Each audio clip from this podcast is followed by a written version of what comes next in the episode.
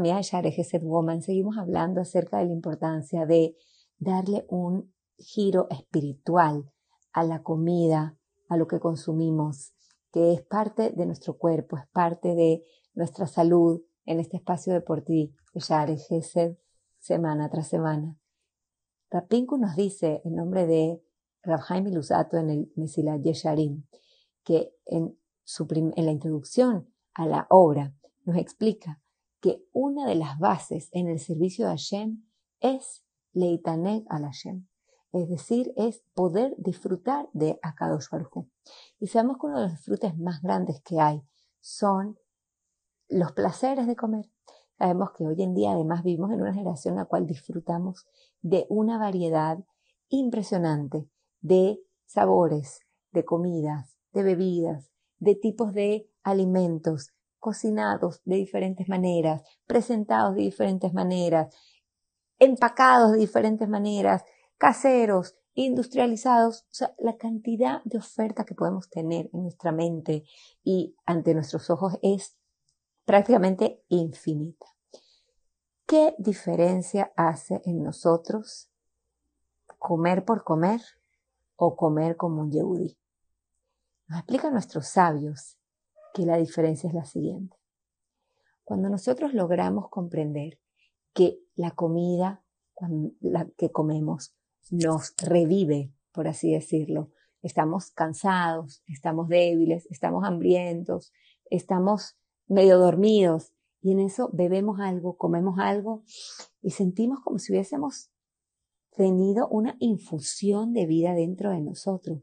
Podemos entender lo que explican nuestros cabalistas, que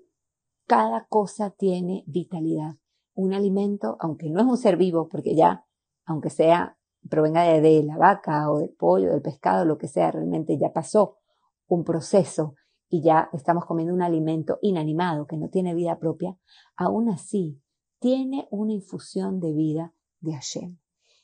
Y si yo logro entender que ese alimento no es solamente lo que capta mi paladar, no solamente la sensación que yo tengo en mi estómago de estar llena, sino que realmente tiene chispas de santidad adentro y que esas chispas de santidad van a pasar